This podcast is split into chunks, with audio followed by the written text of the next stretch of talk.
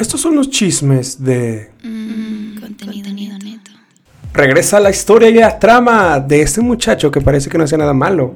Drake Bell recibió sentencia barata de dos añitos en libertad condicional por estos cargos de acoso sexual, mensajear y mensajear a una menor de edad. Qué bárbaro, ¿eh? O sea, ya cualquiera, ya que sea famoso y guapo, puede salir así nada más porque sí. Pues esperemos que ahora que esté desde su casa pueda recapacitar y pues bueno, dejar de andar jodiendo. Perdone, pero es la verdad. Aparte de eso, tiene que cumplir 2.000 horas de servicio comunitario, además del, de no acercarse a la víctima.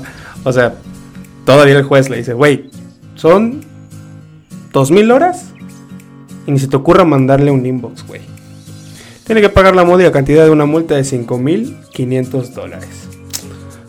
Bueno, pues parece que para los guapos la ley no aplica.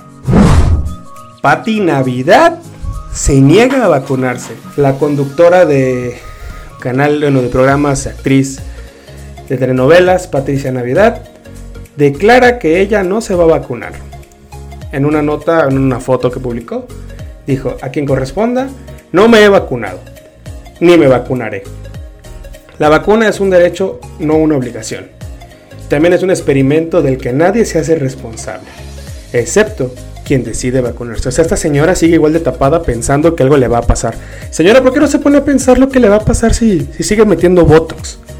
Porque por lo que vemos, se le empezó a secar el cerebro, señora. Pati de Navidad, además de eso, creó un hashtag yo no me vacuno. Oye, esa mamada. Perdón, ¿eh? Perdón. No, estoy, no tengo nada en contra de la señora, ¿eh? Pero nos metemos otras cosas más dañinas que eso.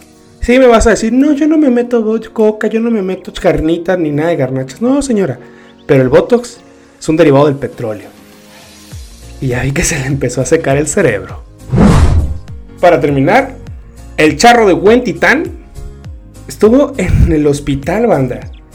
Vicente Fernández fue dado de alta en el hospital bendito, o sea, el señor, donde se encontraba internado desde el pasado miércoles, después de que se enviara observación por una infección urinaria. Bueno, el cuerpo ya empezó a cobrar factura, ¿eh, don Vicente? Ya después de tantas veces de, andar ahí en el... Entonces ya el cuerpo también reclama, ¿eh? Y la tierra empieza a buscarlo, a buscarlo.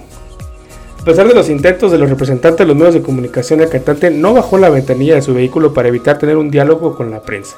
Fernández se limitó a saludar a las cámaras. Después de su salida, don Vicente se dirigió hacia su rancho para seguir descansando y resguardándose. Pues ahí está, bandita. Don Chente todavía está fuerte como un roble. Su pipí no tanto.